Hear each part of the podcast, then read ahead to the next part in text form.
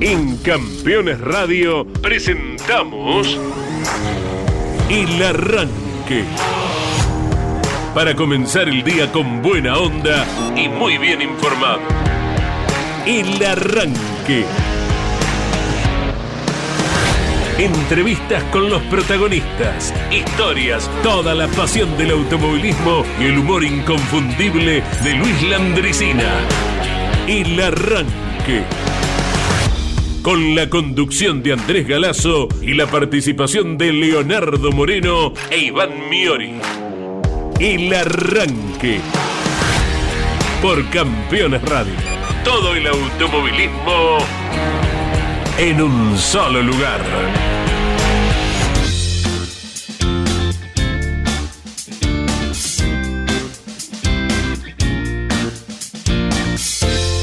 Ciudadanía de la República Argentina y de cada lugar del mundo a donde llega Campeones Radio, buenos días. ¿Cómo va Leo? ¿Cómo va Iván? Me encanta el saludo. Es ¿eh? lógico. No, no, somos, está bien. pero- Somos todos ciudadanos, no. No. somos vecinos. Sí, sí, sí. Bueno, somos vecinos con, no sé, vos tendrás tu vecino de barrio, ¿no? Eh, eh, este- esta cuestión.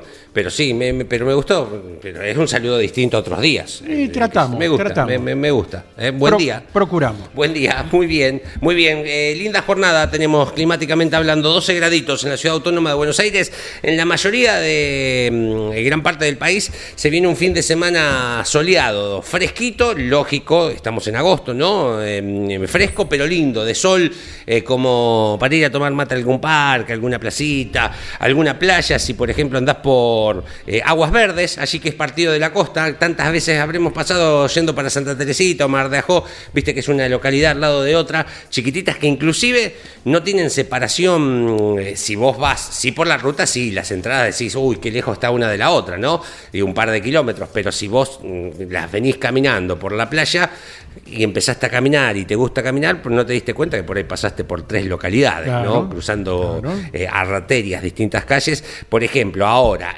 en Aguas Verdes tenemos 6 graditos fresco, 14 de máxima, pero a pleno sol. Y así va a estar toda la semana. Lindo para ir a pescar a la mañana, tranquilo, ahí con la radio. Eh, me encanta. La radio infaltable. El, re- Infaltable. el resto se Sí, discute, pero sí. la radio no. Yo hoy escuchando radio, eh, para ir a pescar pondría, mm, buscaría algo sin noticias, eh, algo que me hable, sí, tranquilo, un poquito Usted de tiene que música. arrepentirse de lo que dijo. Usted tiene que arrepentirse de lo que dijo, Samir. ¿Cómo le va? Buen día también para usted. Bueno, eh, feliz cumpleaños a todos los eh, compatriotas de San Luis, eh, a la bellísima ciudad de San Luis. Hoy se cumplen 429 años de la fundación de San Luis, más allá de que está perdida el acta de nacimiento, eh, es, una, es un cálculo histórico eh, de, aquellos tiempos, 429, y se bueno, listo, no, ¿qué, cu- ¿cuándo es? Va a ser el 25 de agosto. Perfecto. 429 años se está cumpliendo San Luis. Te traigo algunos datitos de cómo. No, no, la ciudad de San Luis, que en algún momento, cuando se funda San Luis, era parte de. eh, voy a utilizar el término provincia para que me entiendan, pero de una región del virreinato que tenía como capital Mendoza, ¿no? Digo, después se fueron, de- de- correcto. se fueron conformando eh, distintos eh, estados eh, internos, provincias, que terminan siendo provincias, y bueno, hoy se cumplen 429 años de la fundación de San Luis, así que vaya el saludo para todos sus habitantes. Después te traigo algunos datitos, y hoy se cumplen 56 años del fallecimiento de Oscar Cabalén, eh, a quien eh, lo recordamos. eh, el fin de semana estuvimos hablando bastante con el profe porque estuvo muy cercano a la anécdota particular del día del fallecimiento, del trágico fallecimiento, un día como hoy de 1967 en Ramallo. El año pasado charlamos con la hija de mm, Oscar Cabalén en este aniversario, donde, bueno, más allá de propiamente no andar en lo que fue el día trágico, porque además tiene esas tragedias de las que hablamos del automovilismo que no podés creer lo que pasó. No tanto con Oscar Cabalén, que está dentro de la posibilidad de que mm, eh, pierda la vida porque es un piloto de auto de carreras, ¿no? Digo, era un día de pruebas sino particularmente de quién iba al lado y de quién no iba al lado. Las casualidades de que el que habitualmente siempre va en eh, la butaca de acompañante, por distintos X motivos, llegó un cachito tarde, el piloto se enoja con él, lo manda a buscar una cosa, cuando vuelve hay otro sentado que nunca iba arriba del auto, salen a dar esa vuelta y tiene el accidente fatal. Esa es la parte que me parece más eh, de tragedia azarosa rara, ¿no? Después estaba en la tómbola, lo de los pilotos, lo de algún tipo de accidente, más en esa época, estamos hablando de 1967, eh, autos que iban, siempre van fuertísimos, ¿no? Pero bueno, hubo un montón de accidentes en esa década, eh, más tal vez que en otras en la historia de nuestro automovilismo argentino, así que lo vamos a recordar también Oscar Cabalén. Iván Miori, buenos días, abrazo grande, ha preparado su sección de cada viernes, ¿sí? ¿Quién es? Soy yo. Eso responde a tu consulta. ¿Cómo Muy te va, bien. Dani? Buen día, ¿Qué buen tal? día. Aquí Buen estamos eh, en este fin, la previa, ¿no? Del fin Sí. de semana, viernes 20, ¿cuánto? 25, 25 25, de de agosto. Tenemos el quien habla, por supuesto, tenemos Sí. la Andricina, tenemos una nota pautada para mm, 10 y cuarto, minuto más, minuto menos, con eh, un joven con apellido pesado. Ajá. Peso pesado en el turismo carretera. Pero vamos a conocer Bien. su historia, Bien. que eh, uno nunca va a querer quitar eh, eh, el mérito porque también está metido dentro de- del mundo fierrero. Tenemos también eh, cámara a bordo, tenemos actualidad porque mm, este fin de semana comienza la Copa de Oro, la Sí, Copa de. Plata, del TC Mouras, TC Pista Mouras. Corre la Fórmula 3 Metropolitana con este formato que Andy venía haciendo mención, en un ratito lo vamos a repasar. Eh, está el TCR Sudamérica y el TCR Mundial en La Pedrera, en la provincia de San Luis. Mirá, claro. Allí está Miki Santangelo, nuestro compañero para hacer la cobertura especial. Y por supuesto el binomio que ya se va enfilando para otra transmisión especial que comienza con eh, particularmente este fin de semana, pero ya después en el programa de Campeones Radio a partir del lunes, eh, a partir de las 10 de la mañana con Jorge Domenico y Juan Pablo Grassi, el desafío de la Ruta 40. Así que ese es el panorama que tenemos eh, este fin de semana con la Fórmula 1 en los Países Bajos. Ya disputó el primer entrenamiento, ahora lo vamos a detallar. Corre Agustín Canapino. Déjeme, ad- déjeme adivinar, A ¿quién ver. es el más rápido Y- de la Fórmula 1? ¿Quién Eh, quedó en el segundo ah. lugar? Fernando Alonso. Bien, Claro. perfecto. ¿eh? Tercero, cuarto, y eso sí lo podemos decir, Perfecto. pero el primero. Qué bárbaro. ya está. Y bueno, ahora está en su casa. Está bien, muy bien, muy bien. A La anterior fue la casa de la escudería, Austria, hace unas pasadas fechas ya. Austria, el Red Bull Sí. Ring.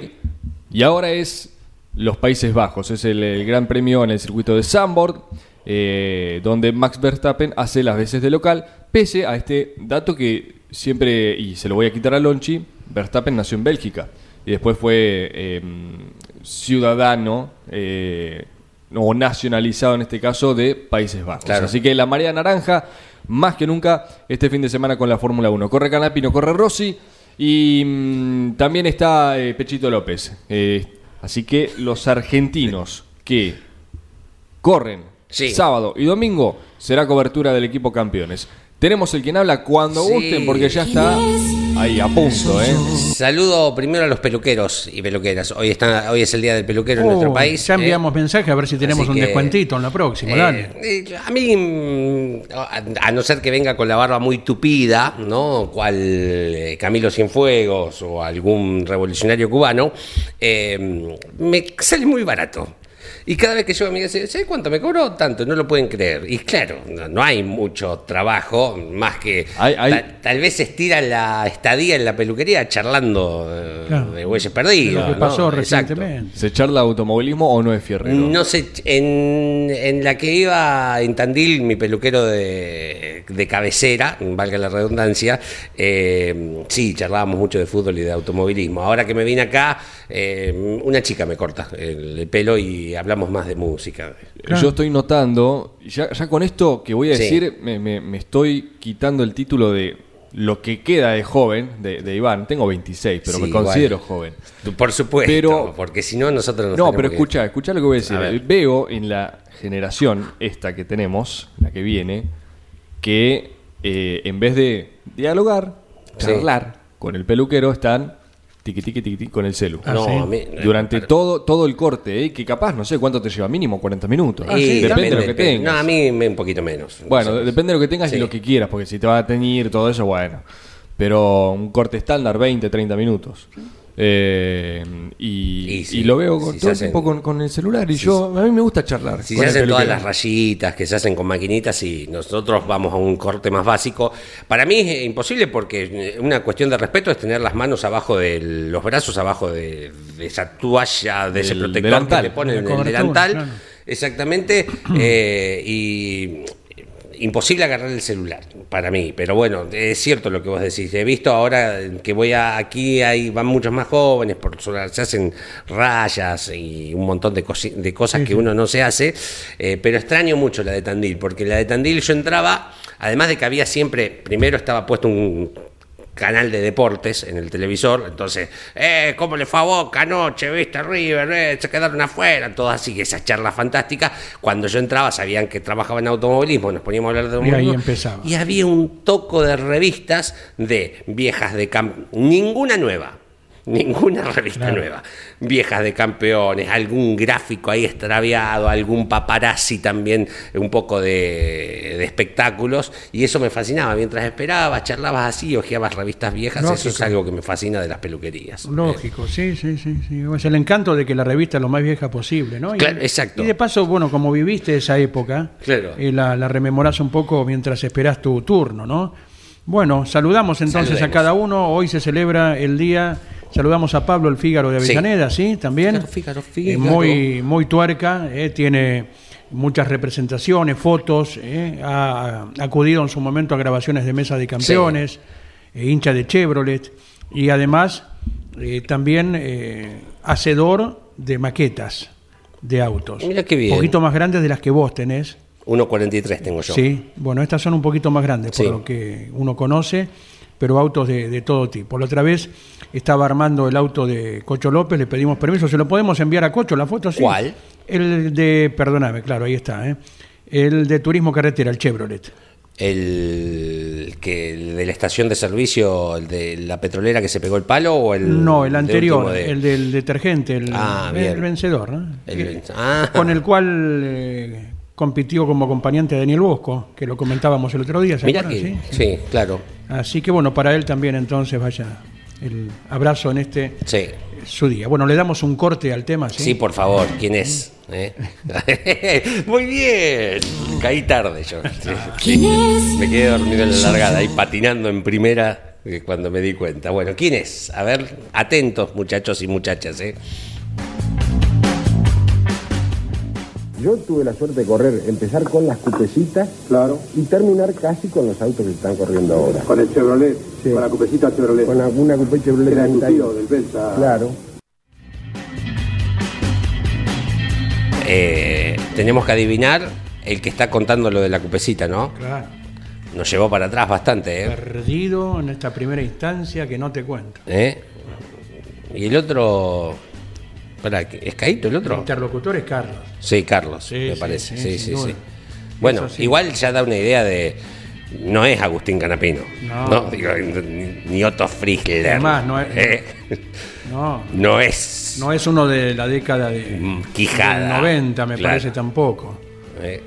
A ver. Si vamos a los de la década del 90, difícil también que haya sido alguno ver. de ellos. Bueno, sé. Mm, no sé. A ver.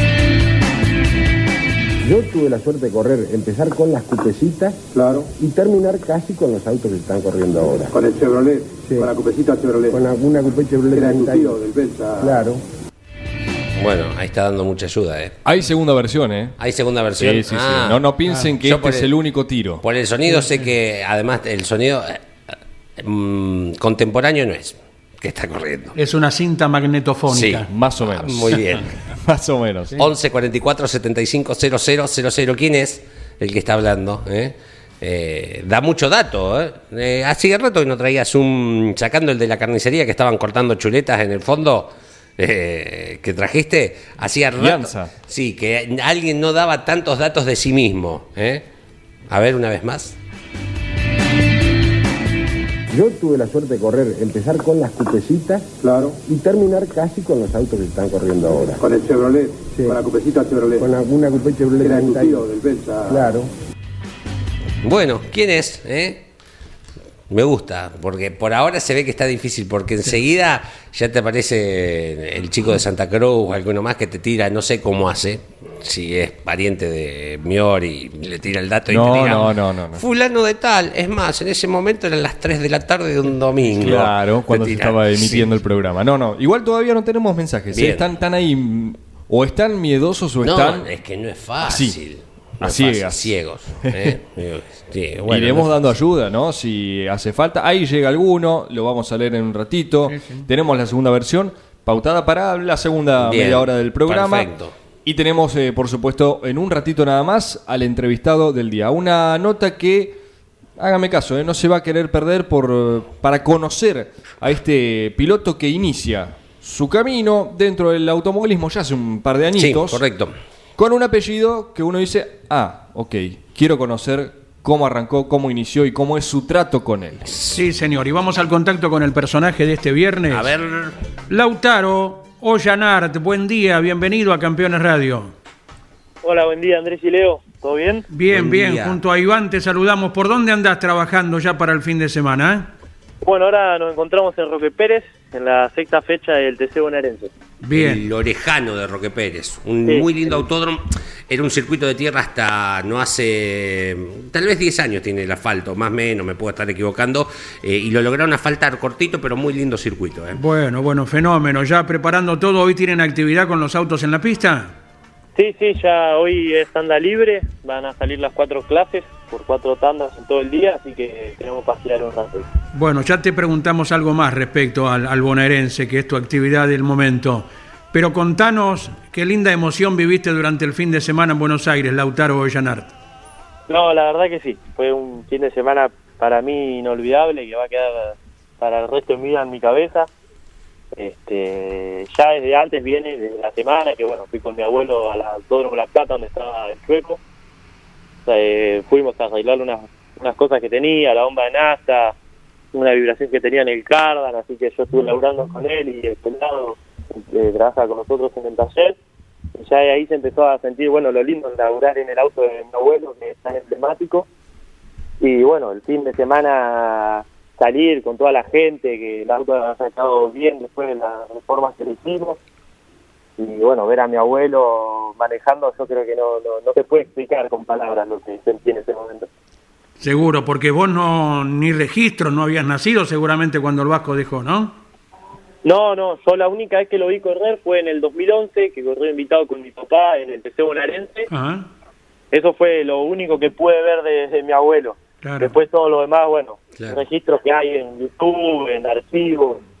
Pero bueno, ya, ya con lo que veo de la- del cariño que le da la gente a mi abuelo, ya puedo ver lo que fue. Sin duda, sin duda. Un referente absoluto de la marca del óvalo. Te saluda Leo Moreno. Lautaro, eh, buen día. Mm, Tengo, si mal no recuerdo, más allá de que creo que tuvieron mucha mala fortuna te- mecánica, vos también lo habías invitado hace un par de años a correr una carrera de invitado al Vasco, que si alguien no se da cuenta es el nieto de Mariano Llanar, de Mariano, del Vasco Jorge Llanar, Mariano es el papá. Sí, sí, yo lo invité en 2021, Claro. que bueno, fue el año, mi, mi campeonato que debuté yo, pero bueno, fue en la final mía tuvo un toque en plena recta, que la verdad rompió mucho el auto, y entonces nada, mi abuelo cuando sale no, no iba ni en lo derecho bien, era- iba a ser peligroso tanto como él, pero para los demás pilotos, así que nada, dio una vuelta como para Claro, cumplir y, y entró. claro, Así está que bien. la verdad no, no, no pudo ser como esperábamos, pero bueno, también compartir auto con él, ver toda la gente que fue ese fin de semana también fue, fue muy lindo. Eh, y dijiste en un momento, más allá del fin de semana, que lo habías empezado a vivir en la previa cuando fueron a La Plata a... ¿Le pusiste un sobrenombre al auto? ¿Puede ser? Sí, el, el chueco, el famoso el auto de mi abuelo siempre fue conocido como el chueco. Ahí está. Entonces, nada, siempre lo, va, yo por lo menos siempre lo, lo tuve con ese nombre. Claro, me- pero me gusta porque como que iban a ver una persona. Fuimos a ver al Chueco Sí, y sí, sí. ¿tiene algún alguna explicación ese nombre? ¿Te, te contaron por qué? Digo, me, me- me lo imagino, pero digo, ¿tiene algún inicio seguramente ese, ese seudónimo del auto? Sí, yo nunca lo supe bien en realidad, o sea, más o menos, o sea, siempre fue porque el auto de mi abuelo estéticamente, vos lo veías, no estaba de 10 puntos, pero bueno, era por, por cómo lo hacía, eh, el cariño que le agarró la gente a mi abuelo y al auto fue porque todo a pulmón lo hacía, él se hacía todo él. Entonces, nada, sí, aparte que bueno, el auto que fuimos es el original de mi abuelo, el de las seis victorias, Claro. entonces es como tiene un valor agregado. Bien. Estamos hablando con Lautaro Llanart, es el nieto del Vasco. eh, Lautaro que a quien le hemos pedido permiso para eh, recapitular o recapturar este video en el que va en la butaca derecha, al Claro. lado de su abuelo, y el Vasco a los 70 y algo, ya nos va a decir el Lautaro, 75, 75, eh, con el famoso punta y taco. O sea, entre tantas cosas que tenías para observar, Lautaro, y ya nos metemos en tu actividad porque no, no quitamos prestigio, eh, pudiste ver lo que era el punta y taco eh, tan moderno por aquel tiempo. Sí, sí, eso desde que empecé a correr mi abuelo me lo aclaró. Si no hace punta y taco, no te van a entrar los cambios. Mirá que- mirá qué frase. eh, Era, fue aprender, o sea, a medida que yo, bueno, yo, mi comienzo en el automovilismo fue muy mandado. Eh, y una de las cosas que primero me dijo mi abuelo es punta y taco. Y bueno, yo cuando lo vi ahí hacerlo, me dio la piel de gallina. Después cuando lo vi bien en el video, es como lo nombró tanto, lo se nombró tanto entre los hinchas, que bueno, verlo en persona y encima en el, en el auto que bueno, lo, le dio tantas glorias fue, fue, fue muy lindo. Eh, y ya que habías mencionado el famoso punta y taco, que, que tus inicios se fue eh, medio abruptado en el automovilismo, comentanos de eso, Lautaro, para la audiencia de Campeones Radio. Eh, ¿Qué edad tenés? ¿Cómo iniciaste? ¿Fue una pasión bien desde chiquito? Yo tengo 20 años y bueno, el automovilismo voy a las carreras de que estoy en la panza. Eh, Claro. Aprendí a caminar empujando las ruedas. Fue siempre en el, en el mundo este. Y bueno, nunca nunca hice karting. eh, mi papá tenía un chasis, empecé una vez. Y bueno, siempre estuve en el taller, laburando. Yo a los 12 años voy al taller a barrer. Entonces es como que siempre estuve ahí mi viejo un día dijo si quería subirme, yo sin dudarlo le dije que sí. Así que nada, yo fui, eh, probamos en, una, en un viernes en una carrera y después fuimos en el verano ya más preparado, pero bueno, yo en su momento no había manejado ni el auto de calle. Claro. Arrancaste Había- con la gran potencia directamente. Sí, sí, sí, yo era muy poco lo que había manejado el auto de calle, además nunca en ruta, nada. Y fue como, ya te digo, no hice karting, no, nunca nada. Entonces fue Exacto. aprender totalmente de cero. Pero bueno, fue fue fue difícil el arranque, me cansé de dar cambios, Sí. trompos, pero bueno, eh, yo creo que tuve dos a- maestros excelentes, como fue mi abuelo y mi viejo, que bueno, tuvieron paciencia, que pero bueno, ya por suerte estamos siendo competitivos. Lautaro, estás en la clase, a ver si digo bien, D del TC bonaerense. Sí, clase Bien. D. Bien. Eh, son clase A, clase C, D y la Light.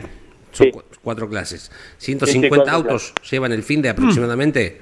Sí, este fin de semana son las fiestas de los 50 años. Sí. Eh, hay 150 autos inscritos, así que va a ser una fiesta hermosa. La entrada va a ser libre y gratuita. Eso. Así que nada, para todos los que se quieran acercar el domingo pueden estar invitados. No es común en el zonal para el público tener entrada libre y gratuita, eh, porque obviamente eh, lo que paga la carrera es el corte de ticket Sí. en el automovilismo zonal. Y bueno, para la gente es un montón, más en estos tiempos. Sí, la verdad que el bonaerense hoy está siendo, yo creo que uno de los mejor zona- uno de los mejores zonales del país. Estamos hace un año corriendo sin pagar inscripción. Eh, Exacto. La, la carrera pasada fue una carrera especial que sea 250 mil pesos al ganador. Exacto. Eh, la verdad que venimos en un, la categoría está en, en su mejor momento, creo yo. Yo nunca vi esta cantidad de parque de autos. En la clase mía, por lo menos, tenemos 42 autos para esta carrera. En la LAI hay como 50. Las otras no caen de 30, así que Sí. la verdad está haciendo una categoría hermosa. ¿Y qué tiene la D? Eh, a diferencia de la A y de la C, mecánicamente pasa por ahí, pero cu- ¿cuál es la, la diferencia más grande, técnicamente hablando? Y la D es que tiene goma lisa. Eh, somos la más rápida justamente por eso, por la goma lisa. Eh, después, bueno, tenemos unos 180 caballos, eh, carburador eh, Galileo de una boca, eh, bueno, caja ZF, Sí. Diferencial Dana 44. La verdad que es una clase hoy en día que evolucionó mucho y está haciendo, está haciendo muy rápido. ¿Y qué motor tenés vos? De, de Falcon. Bien. siempre, siempre, siempre.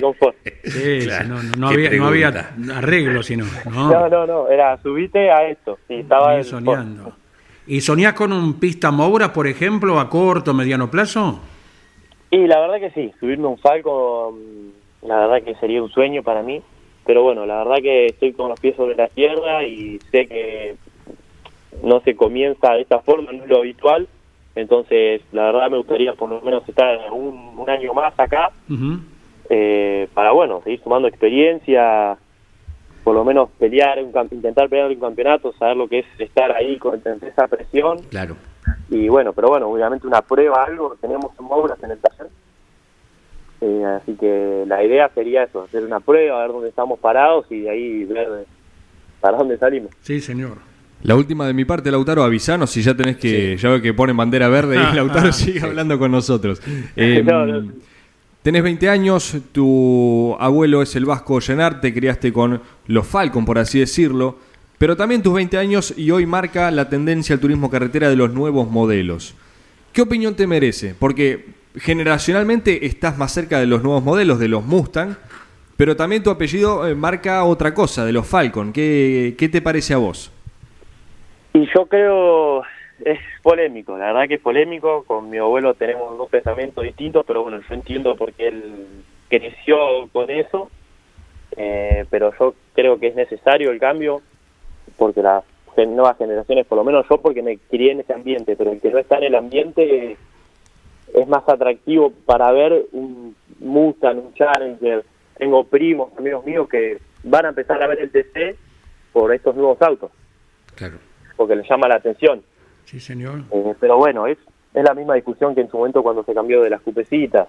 Claro. Eh, la verdad que, qué sé yo, hay muchas opiniones, muchas verdades distintos, la gente capaz se queja de que no se corren como estaba antes todo original, pero de eso es por un tema de seguridad, o sea, no, no por otra cosa. Yo creo que el cambio es necesario para las nuevas generaciones, porque bueno, uno que está, le Sí.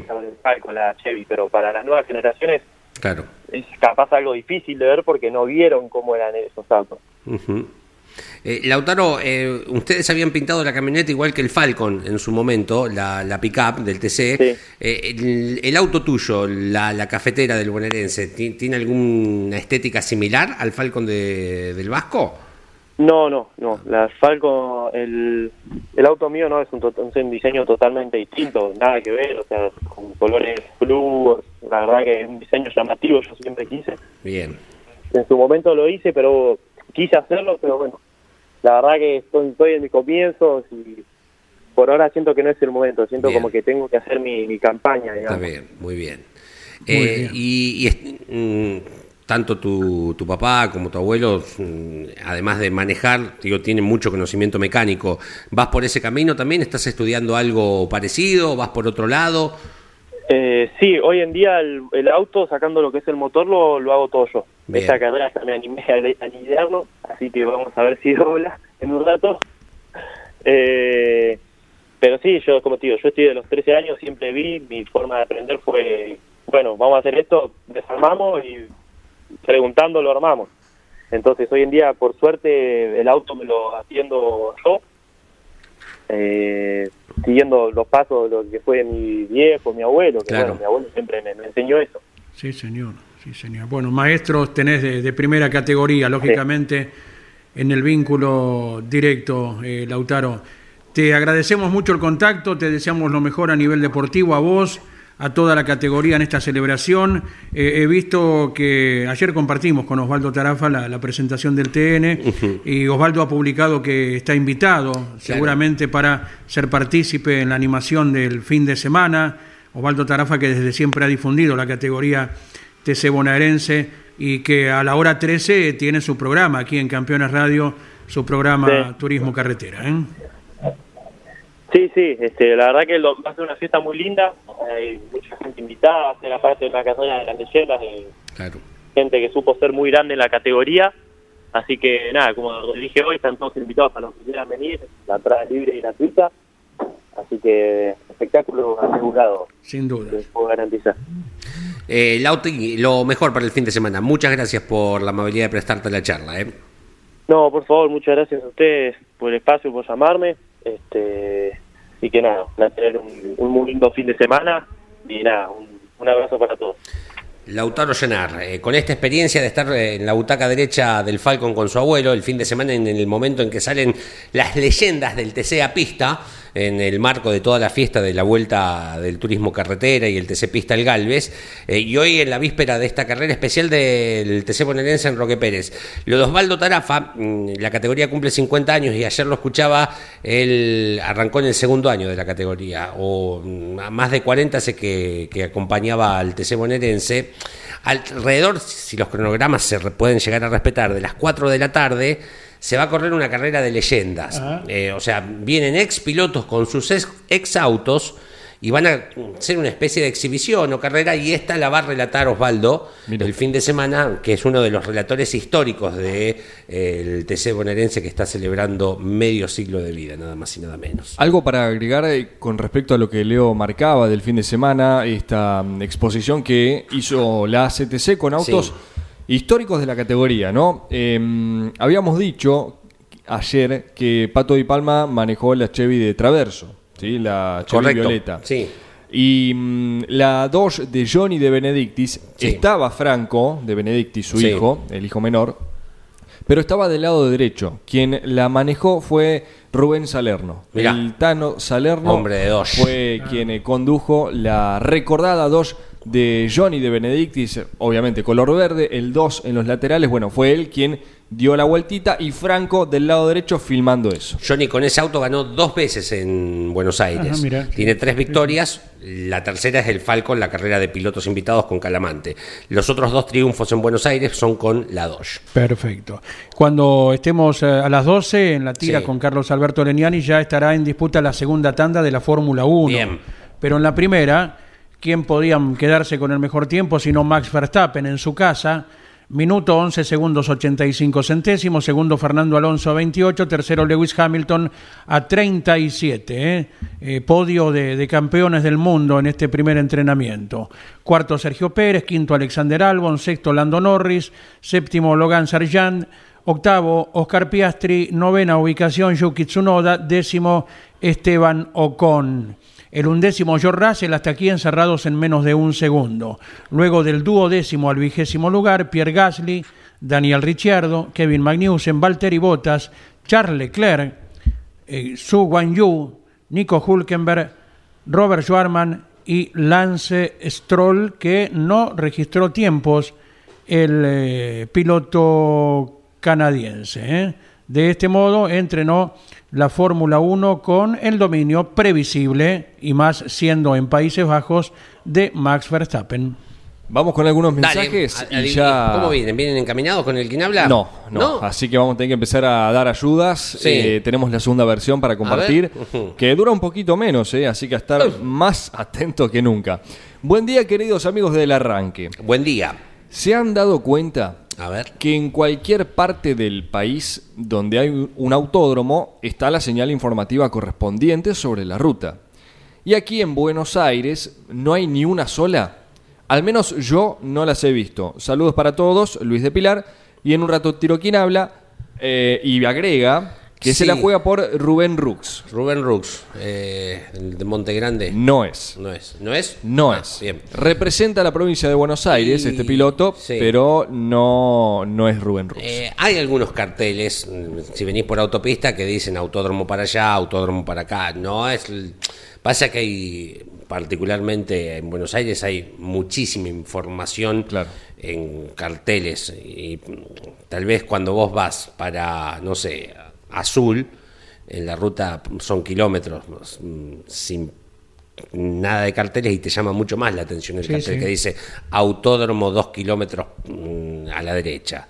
Eh, acá en autopista hay algunos, dice autódromo, no, no, no son muchos, pero recuerdo haber leído algún.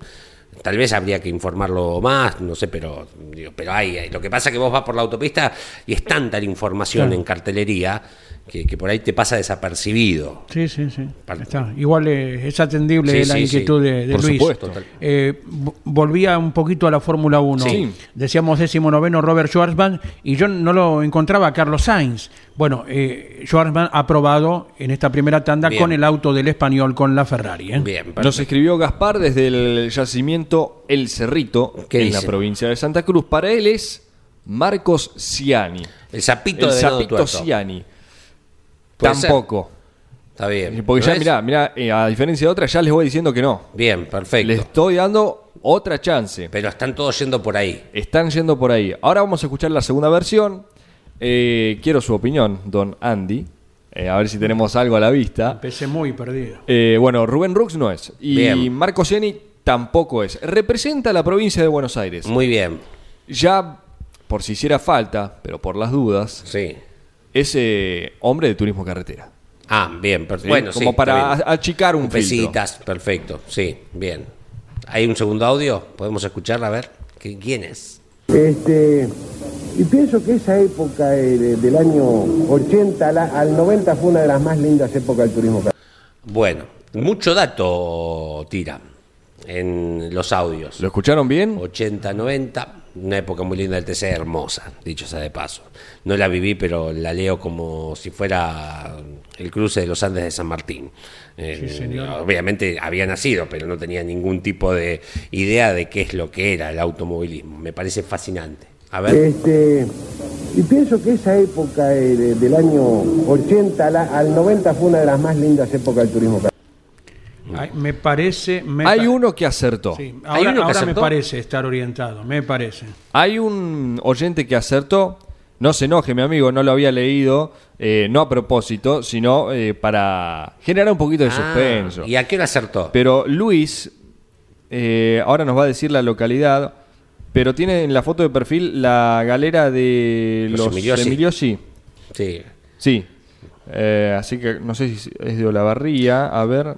Y por la característica, no. Pero claro, eso, eso me engaña, la algún- característica. Eh. Bueno, avisanos Luis, ¿desde dónde nos escribís? ¿Es, es, ¿Adivinó? Adivinó. ¿Y 16 adivinó? Y claro, Una, un, rapidísimo. el primer audio, De venado tuerto es. porque lo pasamos 10 y cuarto, 10 y 16 de Pero la mañana, Una luz. acertó. ¿Eh? Así que Impresionante. tenemos el, el- el ganador. Pero bueno, quiero Bien. que sigan Sí, muy bien, muy bien, participando. muy bien, muy quiero que sigan participando. Muy bien. Ah, de Venado Tuerto ese, Luis. Un abrazo grande, gracias. Eh, recién decíamos que el TC bonaerense está cumpliendo 50 años. eh, además de tener en nuestro hermosísimo país la categoría más antigua del planeta, que es el turismo carretera, que ya está por encima de sus ocho décadas de, de vida, tenemos un zonal bastante longevo también. Eh, si bien hay muchas categorías, si vas a la de los Fiat 128, por sobre todo son de la década del 90 en adelante, eh, la 07, entre otras, tenemos al menos unas siete categorías que se fundaron a fines del 60, principios del 70, entre el TC bonaerense, TC del 40, Marisierras, TC del Sudeste, casi todas categorías de autos cafeteras o del TC del 40 que agarraba las cupecitas que se dejaban de usar en el TC, eh, ya cuando empezaron a entrar los compactos, y tenemos una promocional del centro, que es de donde salió, por ejemplo, piloto como, bueno, Choco Romero lo marco, pero eh, los pilotos más de eh, azuleños como Brescia, por, por marcar algunos, que se creó a principios de los 70. Tenemos, además de un automovilismo nacional bastante eh, de entrado en años, como también el turismo nacional, para marcarlo, un zonal con mucha historia en la Argentina, eh, para, para marcar también, digo, por eso tenemos tanto nivel de automovilismo, ¿no? Y muy bien viene recordarlo y festejarlo como lo hace Claro, el TC bonaerense en Roque Pérez. Lo recordamos con entrada libre y gratuita, y gratuita. para la actividad que ya está comenzando. Sí. Em, antes de repasar de nuevo Sí, eh, quién habla, ¿quién habla? y dar a que alguna otra ayudita, Sí. El pasado fin de semana en Buenos Aires hubo varios accidentes, ¿no? Fuertes. Ni hablar el de Matías Rossi. Sí, Y fueron varios en el mismo sector. sí. El Matías Rossi, tenemos el de Santiago Mangoni a la salida de la S en clasificación. Sí. Tenemos el de Otto Friesler. Y tenemos el de Humberto Krujowski, quien eh, ayer se puso en, en contacto con distintos medios ofreciendo, entregando su cámara a bordo y destacando sobre todas las cosas el correntino que a él no le ha pasado absolutamente nada, físicamente hablando, por Claro. supuesto. Y eso habla de, primero, las obras que se han realizado en el circuito Sí. y después de lo que la- las jaulas que ha preparado la ACTC hace ya unos cuantos años para tomar dimensión de, de- de lo bueno, porque muchas veces caemos con eh, las gomas sueltas, mirá cómo se rompió el auto, y, pero también hay que destacar, cuando es momento Claro. también hay que destacar. Y creo que esta es la oportunidad de hacerlo para con el Autódromo de Buenos Aires, al menos mi opinión, y también con los chasis del turismo carretera, o sea, la, la- la jaula propiamente dicha, los golpes que soportan. Porque el reasfaltado en el Galvez ha eh, producido que se alcancen velocidades mucho más altas. Andy tiene el dato. Eh, y lo que ocurre con Humberto Krujowski, que ahora van a escuchar la cámara a bordo, esto fue en su serie, si mal no o en la final, No, en la- en la final, perdón, en la final del Turismo Carretera, el domingo. Va eh, a, a ingresar a la S de Ciervo, se queda sin dirección y continúa derecho para los muñecos de goma que están casi abajo de donde está la tribuna número 15. Mismo sector, muy parecido, centímetro más, centímetro menos, donde impacta Matías Rossi. ¿Quieren escuchar la cámara a bordo en el auto de Humberto Krujowski? A ver, dale.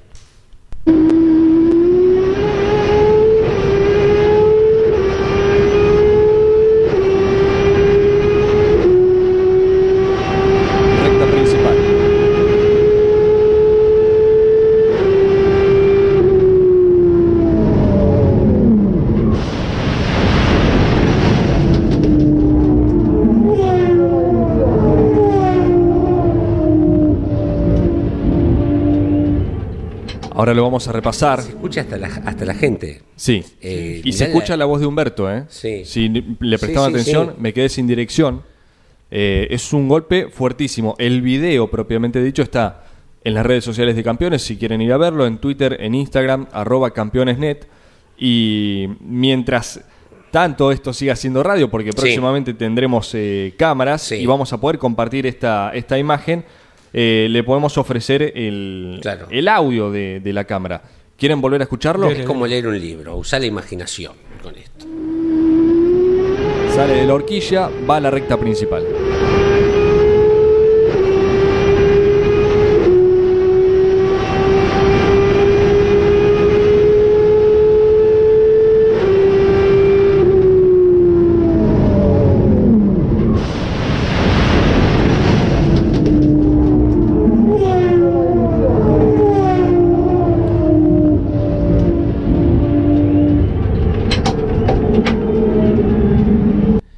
Escucha, miré la- a mí, más allá del impacto del golpe y la seguridad del auto, me llama mucho la atención la ganancia que tiene el micrófono de la cámara, Espectacular. que se escucha el silbido de la gente cuando ya pasan La- los autos. La Y exclamación y, además lo que impresiona también el paso de los autos que no Sí. han tenido inconveniente de, de cómo eh, se escuchan. ¿eh? Sí. Da la pauta de cómo venía quien se acaba de golpear. ¿no? Claro. En esta ocasión el correntino Humberto Crujó. Bueno, está bien marcar la, la seguridad de los autos, ¿no? Digo, siempre hay más para hacer, Lógico. pero eh, digo, lo del fin de semana del vuelco mm, y lo que vimos particularmente después en la nota técnica que hace Daniel Bosco, eh, con la explicación de todo el equipo, contando que no se arrugaron ninguna de las soldaduras, mostrando, inclusive eh, en un ejemplo muy claro, fíjate que no se despintaron, ¿no? Digo, entonces habla las claras de que por lo menos eh, distintos golpes, eh, saquemos los golpes laterales que son terribles, hay una cuestión física, pero que los autos han avanzado muchísimo en medidas de seguridad. Sin duda, sin duda, en la elaboración con elementos científicos que hay para el cálculo de, de Sí, los materiales, de las estructuras, la calidad de los cinturones, de las butacas, de- del casco, del sistema Hans, todo lo que hace a, a la cobertura física de- del piloto, lógicamente, los autos avanzaron para ser más rápidos y también más seguros, eso sin ninguna duda. ¿no? Es así, y por eso queríamos eh, destacar y entregar de alguna forma que, claro, al no ver y Sí. solamente escuchar la cámara lo hace más impresionante todo. Claro. Ojo, el golpe, cuando vean el video en las redes de, de Sí. campeones, es fuertísimo, ¿eh? Claro. Es muy, muy fuerte, pero bueno, para destacar que Krujowski bajó por sus propios medios. Y una lástima, ¿no? Porque deportivamente hablando venía siendo un gran fin de semana para él, después de haber sido tercero en la clasificación del sábado. Eh, tuvo aquel roce con Caito Risati en la tercera serie que produce el despiste de Caito. Sí. Otto lo tiene que esquivar al de la. Otto impacta, también no puede correr la, la final. Bueno, todo eso desencadenó y, y que de- después ocurrió lo de la final con Krujowski, pero bueno, venía siendo un gran fin de semana. Eh, hablando de los accidentes y mm, cómo se lo tomó con, con soda y con humor, Matías Rossi en las redes, ¿se acuerdan que alguna vez hablamos con los chicos de clase slot? Sí. Las maquetas de los Sí. autos de carrera. Hicieron la cajita, agarraron el Toyota y lo pusieron dado vuelta, cerraron la cajita y ya salió la maqueta del Toyota volcado de Matías Rossi y el comentario de Matías aparece primero riéndose con muchos eh, emojis de risa, dice, al que se le ocurrió esto es un crack y pone aplausos, te lo muestro Andy para que veas. Es fantástico. Y inmediatamente Matías Rossi siguiendo el chascarrillo. Eh, todos- cuando vos el resultado físico del piloto es eh, que esté impecable eh, y después mm, uno ya se queda más con el resultado de la carrera, se empieza a tomar con humor estas cosas, ¿no? Y lo que hablan las claras, reitero, que la, de vuelta la seguridad es fantástica que nos permite hoy reírnos desde este meme, inclusive al propio protagonista. Obvio.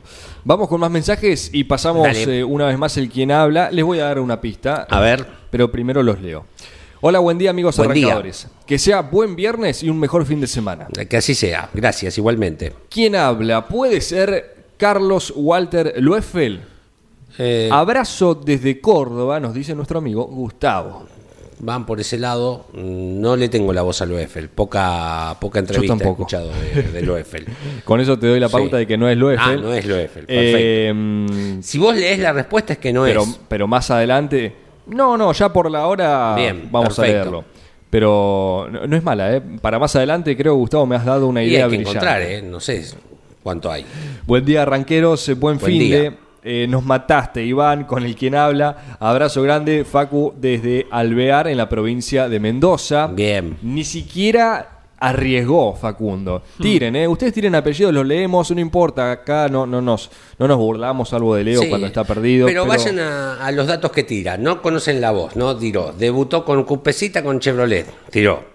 Dijiste que es de la provincia de Buenos Aires, que a él eh, terminó corriendo con estos autos y que la década que más le gustó es la del 80 al 90. Exacto. Está Tira un montón de datos. Si bien corrió con dos marcas, está muy, Sí. muy eh, relacionado con una en particular, Sí. con la cual logró su único campeonato en el turismo carretera. Ah, Fernando. bueno, ya Ahora me un montón, querido. ¿Qué querés que te diga? ¿Que, cuyo apodo es Entrega- algo bien argentino? Eh, no, saca bueno, el arquero, saca el arquero. Se avanzan muchos casilleros. Y claro, Sí. eh, si no le, le digo eso también, el apodo ya está, basta, Sí, basta. sí. Eh, Yo te lo escuchamos por solamente vez. por un último párrafo Sí. En este segmento que vas a emitir ahora nuevamente, solo por ese último párrafo, creo, creo haberlo identificado hace un rato, creo. ¿El del campeonato? ¿O el del no, no, la- el tono, el Ah. tono. Ah, ok, ok. Bueno, lo pasamos ver, por última dale. vez. Este, y pienso que esa época eh, de- del año 80 al, al 90 fue una de las más lindas épocas del turismo. Basta. Los leo de aquí a las 11 de la mañana. Se ha cerrado eh, los audios, ¿no? Se han cerrado los audios de este ¿Quién habla? En San Andrés de Giles tenemos 13 grados, señores, vamos hasta los 16 en el día de hoy. Esto es provincia de Buenos Aires, en el sur de la provincia, en Pedro Luro. Un gradito de sensación térmica 6, la temperatura en estos momentos 15 la máxima. Pasamos por Corrientes, en La Cruz tenemos 16 grados, vamos hasta los 21 ahí pegadito al río Uruguay. A pleno sol está la jornada en gran parte del país, exceptuando eh, por allí en el medio y en el centro y norte de la provincia de San Luis, eh, que está bastante nublado. Por ejemplo, ejemplo, en Merlo tenemos 9 grados con 13 de máxima, eh, pero en San Martín de Loyola, en el sur de la provincia de San Luis, a pleno sol estamos con una temperatura de 7 grados y vamos hasta los 13. Llega don Luis Landricina con 53 minutos de las 10 de la mañana. Y yo suelo redondear la noche con los cuentos de las colectividades. Las colectividades a las que pertenecemos muchos de nosotros, o las que han convivido con nosotros. Y siempre aclaro que a veces, cuando se generaliza, se apunta a la injusticia. Y que debe haber habido algún gallego que vino sin instruirse alguna vez y que dibujaba con un lápiz de punta los palotes para contar lo que vendía. Pero después los hijos de ese almacenero o despensero fueron abogados, doctores, escribanos. Y nosotros seguimos con la broma. El Tano Cocoliche, el turco, el mercachifle, el judío, que para nosotros es ruso, aunque no sé, pero es ruso. Y cuando uno habla de colectividades, ya tienen que empezar a ser honestos y reconocer, en el caso mío, que cuando yo salgo a actuar fuera del país, voy a actuar para la colectividad argentina. Ya somos una colectividad afuera, señores. Y ya somos parte del humor universal. En el resto de América se dice, ¿no sabes el último de argentino? Con el mismo énfasis que nosotros dice, ¿sabes el último de gallego? Lo mismo. Nada más que los nuestros rezan sobre la misma cosa siempre. Nuestra vanidad, nuestra altanería, nuestra, eh, digamos, nuestra petulancia, el egocentrismo, todo sobre eso. Dicen en México, ¿sabe cómo se suicida un argentino? Se sube a la punta del ego y se tira de cabeza.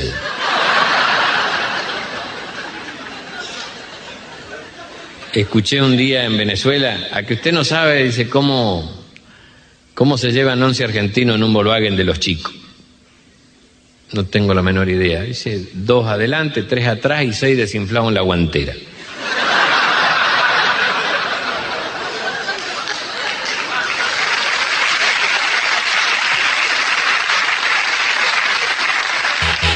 Estás escuchando El Arranque por Campeones Radio. 55 minutos de las 10 de la mañana, señores, vueltas finales para este arranque y para esta semana. Nos vamos a Las Lomitas, Formosa, 17 grados, 26 la máxima para el día de hoy, pero en Corpen, Santa Cruz, tenemos una temperatura de 1 grado, la sensación térmica es de menos 3. 8 la máxima para el día de hoy a pleno sol. Me imagino todo nevado en la zona de Santa Cruz, pero esos días soleados, lindo, entonces que tener celeste, celeste el cielo y después todo nevado para una foto fantástico. ¿eh? Santa Cruz que todavía aguarda por una carrera de campeonatos argentinos, Tenés ¿eh? razón. como será la penúltima del TN en el Calafate en octubre, el 15. Qué lindo. qué Exactamente. lindo. No sé qué me genera, perdón, Leo. Sí. No sé qué me genera más eh, expectativa. Creo que por la historia puede ser el TN en el 12. Sí. Pero Calafate, este año que fue el turismo carretera, salieron muy lindos espectáculos. Y creo, creo que el TN también lo, lo va a tener. Eh, son los dos platos fuertes que hoy miro en el calendario del turismo nacional, Sí, sí. Andy, no sé si coincidís. Exacto. El 12 y el Calafate. Sí. Y Treleu, que es el Coronación, me parece que son los tres eh, máximos eh, circuitos a los que puede aspirar la categoría. Y La Pampa también. La Pampa, por supuesto, Hiperveloz también. Algo de la conferencia de la Sí, ¿qué víspera, sí. Bueno, eh, con gusto hemos visto a la gente de la CDA del Automóvil Club Argentino sentados a la mesa. Bien. El doctor Jorge Revelo, es siempre tan fugante, Jorge, en su carácter de vicepresidente del Automóvil Club Argentino. También Eugenio Breard, ex piloto. eh, contó algunas historias de cuando corrió en el 12 tiempo atrás, en épocas de 24 horas, y está dispuesto, lógicamente, no podrá ir por razones particulares a esta carrera, pero le hemos solicitado eh, en nota que seguramente los muchachos ya publican en las diferentes plataformas de eh, acompañar al turismo nacional, un ex piloto de la Sí. categoría y que se lo nota con un ímpetu muy importante ¿eh? desde su rol de directivo de la CDA del Automóvil Club Argentino, Eugenio Chipi Brear, como se le ha conocido desde épocas eh, juveniles. Por parte de los pilotos estuvieron Gastón Ianza, Juan Pablo Rossotti, que se había retirado en la de los 200 pilotos Es verdad. y ahora se desretiró. Buah. Está volviendo. El piloto representante de la República de Mataderos. También estuvo Tomás Posner, que ahora ya está actuando en el Autódromo Roberto Sí. Mouras, Tomás Posner, porque es partícipe también del Pista Mouras, donde peleará el campeonato. Y también Matías Signorelli, quien, bueno, se sabe, ha alquilado hasta fin de año el Toyota del equipo Dole Racing, del equipo Coiro, el que manejó gran parte del año Mariano Werner, pero para la temporada 2025 nos contaba ayer Matías Signorelli que tendrá un Ford Focus. ¿Cuál es? El que le compraron a Mauro García, el que condujo en su momento Leonel Pernía, Sí, auto que sí. está siendo actualizado por Gabriel Rodríguez y ese vehículo de propiedad de Signorelli será el que corra la temporada que viene. ¿eh? Ah, También estu- 2024. 24. Ah, yo, me dije 25. 25. No, está- eh, Ya pasa bastante rápido el tiempo lo quiero acelerar más todavía. Eh, también estuvo ayer presente en representación de APAT, eh, en la mesa, sentado a la mesa, eh, Pepe Martos, que festejaba juveniles 60 años bien. Y que recibió el cariño de todo el auditorio. Eh, ¿Es imposible hacer unas 24 horas como se hacía antes del TN en Buenos Aires? No, no es imposible. Habló del, acerca de su participación en carrera de 24 horas Eugenio Breard. Sí. Eh, hay que tomar la determinación técnica, económica, Sí. y es una de las cosas por las cuales eh, pregona Lon Chileniani, de romper un poco el molde Volver. de las carreras tradicionales y aunque una al año lógicamente me, No, me parece a mí, ¿no? supuesto. Sí, sí, las carreras especiales tienen que ser especiales para la categoría que fueren. Me parece que una vez al año, para que tenga todo el marco correspondiente Totalmente. y en los tiempos que corren, eh, mucho más. Eh, cuando se disputaban aquellas 24 horas, Sí. eran los autos prácticamente estándar de Turismo Nacional. Sí. Se los bajaba un poquito de atrás, hasta los Fiat 125, me acuerdo, tenían elásticos. Bueno, claro, sí, sí. No así los Peugeot 504. Los Fiat 125 tenían doble árbol de levas a la cabeza, el 504 motor varillero. Había por una marca un avance por un lado Claro. y por la otra avance por el otro. Y los motores, ¿qué preparación tenían? Se les rebajaba un poquito la tapa de cilindros y nada más. Claro. Y ahí la jaula correspondiente. Y ese era el turismo nacional que atraía multitudes en mediados de los 70. Claro, ¿Mm? pensarlo. Eh, por el lado técnico eran autos que duraban y duraban. Claro. Hoy, Un auto más de calle. con claro. tanta preparación y tanto que el preparador va afinando ahí el chorro a ver si Claro. obtiene un HP más, una curva de potencia mejor, como también siempre nos enseña Alberto Juárez, muchas veces los, los elementos se hacen un poco falibles. Claro. Lógicamente, bueno, habrá que ponerse eh, en caja y saber que viene una de larga duración. 24, un poquito menos, una prueba inicial y todo el mundo, bueno, a- apuntar a lo que es un compromiso distinto. Ojalá en algún momento se pueda llegar a concretar, creo, creo que tendría una repercusión importante. Totalmente. Es, o sea, a ver, es de lo poco que se puede hacer de lo que se hacía antes, ¿no? Digo, volver a la ruta no, grandes premios es imposible, pero acá los autódromos, y, bueno, lo vimos el fin de semana, donde se corrían las 24 horas, ha mejorado muchísimo. La- Claro. Desde el asfalto, la seguridad. Digo, pensar, es cierto que los autos eh, a ese régimen de vueltas eh, que hoy tienen, eh, a la cantidad de, de revoluciones que tiran, no te van a contar 24 horas. Es una cuestión lógica, pero bueno, no sé, digo, ponerle una brida, cambiarle el- la relación para que queden más largos los autos, Sí, ¿no? sí, sí. No tengan tanta aceleración, pienso en voz alta, ¿no? Exacto, exacto. Perdón, un dato que no quería que quede afuera, después lo ampliamos, ¿eh? ahora a partir de las 12 ya estamos casi en el cierre, ya decimos el quién habla, Sí. pero estamos hablando de circuitos históricos, veloces. Sí. Se confirmó en las últimas horas que la novena fecha del año del TC2000 será el 9 de julio. Mira Me parece bueno una para- idea fantástica para aplaudir, porque en una temporada que quizás se lo ha criticado a la categoría por el parque automotor, el espectáculo, el sonido, eso por un lado. Por otro, ha corrido en Buenos Aires, ha recuperado San Jorge, ha recuperado La Rioja, va a correr ahora el 9 de julio. Me parece eh, algo muy, muy necesario, muy lindo, de aquellos circuitos que, por así decirlo, han quedado un poco marginados y de a Sí, poco sí, vuelven a sí. tener eh, actividad. Así que quería resaltar. Pero la actividad nacional la tienen gracias a la Top Race. La Top Race es Sí. la que anda detrás de la- las categorías más populares, eh, consolando los autódromos con historia que dejaron de tener automovilismo nacional. Digo, es una eh, política de los Levi esto de, de decir.